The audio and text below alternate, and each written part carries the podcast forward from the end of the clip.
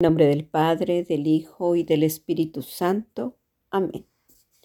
Lectura del Santo Evangelio según San Lucas. En aquel tiempo Jesús dijo a sus discípulos, estén alerta para que los vicios, la embriaguez y las preocupaciones de esta vida no entorpezcan su mente y aquel día los sorprenda desprevenidos porque caerá de repente como una trampa sobre todos los habitantes de la tierra. Velen, pues, y hagan oración continuamente para que puedan escapar de todo lo que ha de suceder y comparezcan seguros ante el Hijo del Hombre. Palabra del Señor. Gloria a ti, Señor Jesús. Muy buenos días, Señor Jesús. Te damos gracias porque nos has acompañado durante todo este año litúrgico que hoy termina y nos permites iniciar uno nuevo con la certeza de que tú siempre estás y que tu mayor deseo es que permanezcamos unidos a ti a través de la oración. Regálanos, Señor, afirmarnos en ti para que veamos el futuro con esperanza y sigamos construyendo tu reino de amor aquí en la tierra. Amén. Muy buenos días, queridos hermanos y hermanas. Soy Silvia Valdés, discípula misionera Verbum Dei, y por la gracia de Dios los saludo con mucha alegría desde Monterrey, Nuevo León. Hoy sábado 26 de noviembre concluye el año litúrgico Mañana, con el primer domingo de Adviento, inicia un nuevo año. Por eso encontraba que este es un excelente día para agradecer a Dios todo lo que hemos vivido durante estos doce meses, en los que hemos contemplado una vez más la historia de salvación de Jesús, el Mesías y Salvador que se nos había prometido. ¿Qué ha hecho Jesús en nuestra vida? Pues yo encontraba que con su vida nos va enseñando a contemplar nuestra vida. Y de ese modo nos prepara para enfrentar todo aquello que tengamos que vivir. Contemplar lo que hace, lo que dice, sus gestos, sus actitudes, nos enseña a amar y a entregarlo todo por amor, tal como Él lo hizo. Jesús nos muestra el camino porque Él es el camino. Cada cosa que tú o yo hemos vivido, ya sea alegrías o sufrimiento, dificultades, él las vivió también y de cada una salió triunfante. Jesús ha pasado momentos de felicidad, de amor en familia, conoció amigos, a los que después hizo hermanos, pero también supo de momentos de dolor, de humillación, de traición de quien menos lo esperaba.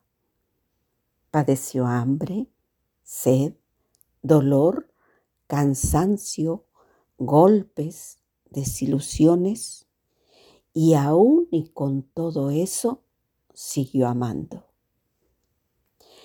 Los momentos de alegría y felicidad son fáciles de enfrentar, pero ¿cómo puedo yo enfrentar lo que vivo cuando no es lo que yo esperaba? Lo que yo quería o lo que yo pensaba. Pues contemplar la vida de Jesús me da la respuesta.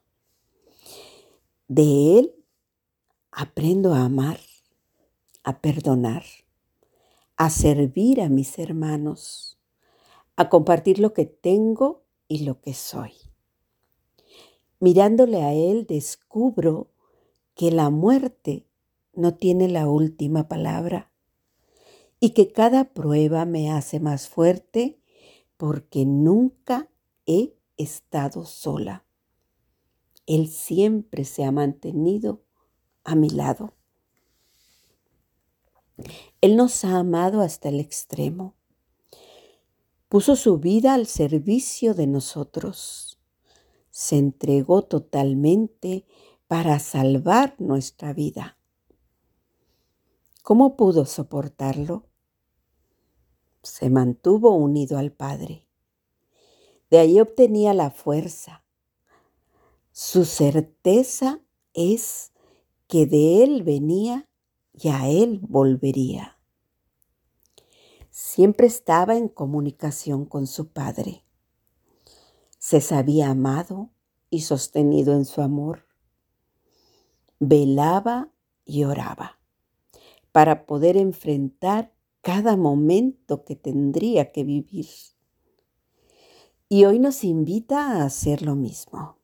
En el Evangelio de San Lucas, capítulo 21, del 34 al 36, Jesús nos pide estar alertas, porque este mundo nos deslumbra, nos atrae y nos puede hacer perder en vicios o en preocupaciones que nos hacen confundir nuestra mente y estar desprevenidos, no darnos cuenta de la presencia de Jesús aquí entre nosotros.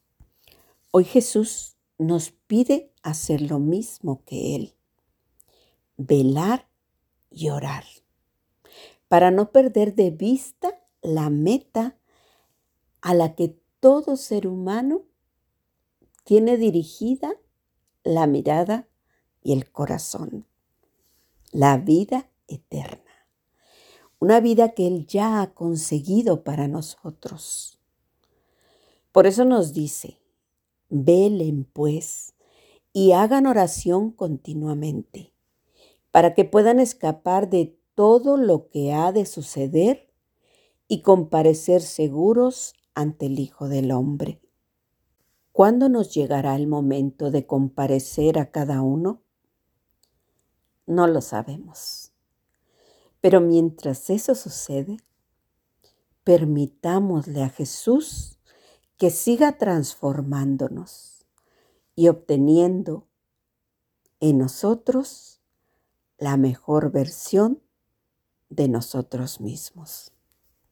Pidámosle también a nuestra Madre María que nos enseñe a mirar el futuro con esperanza con la esperanza de que Jesús ha querido nacer para la salvación del mundo.